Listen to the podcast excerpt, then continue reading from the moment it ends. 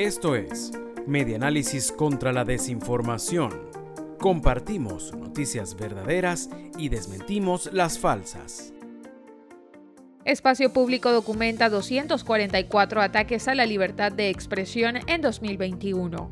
La ONG Espacio Público documentó 244 casos de violaciones a la libertad de expresión en 2021, un 37% menos en comparación a 2020, aunque la organización advirtió el pasado lunes durante la presentación de un informe frente a periodistas que esto no implica una mejora estructural de la situación, reseña Diario de los Andes. Señaló la coordinadora del Observatorio de Libertad de Expresión de la ONG Espacio Público, María Rodríguez, que existe existen 244 casos en 2021, lo que indica una reducción de al menos 37% con relación a los datos de 2020. Si bien es una buena noticia que haya menos casos con respecto a años anteriores, esto no indica que esté mejorando estructuralmente la situación.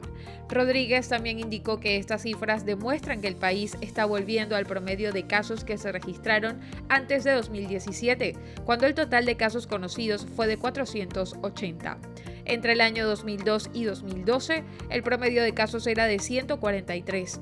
Luego, entre 2013 y 2016, se incrementó a 268 en promedio por año. Y luego se tuvo un pico histórico entre 2017 y 2020, donde hubo un promedio de 480 casos en cada uno de esos años, afirmó Rodríguez. Esto fue Medianálisis contra la Desinformación.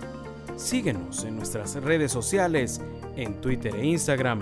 Somos arroba medianálisis e ingresa a nuestra página web www.medianálisis.org.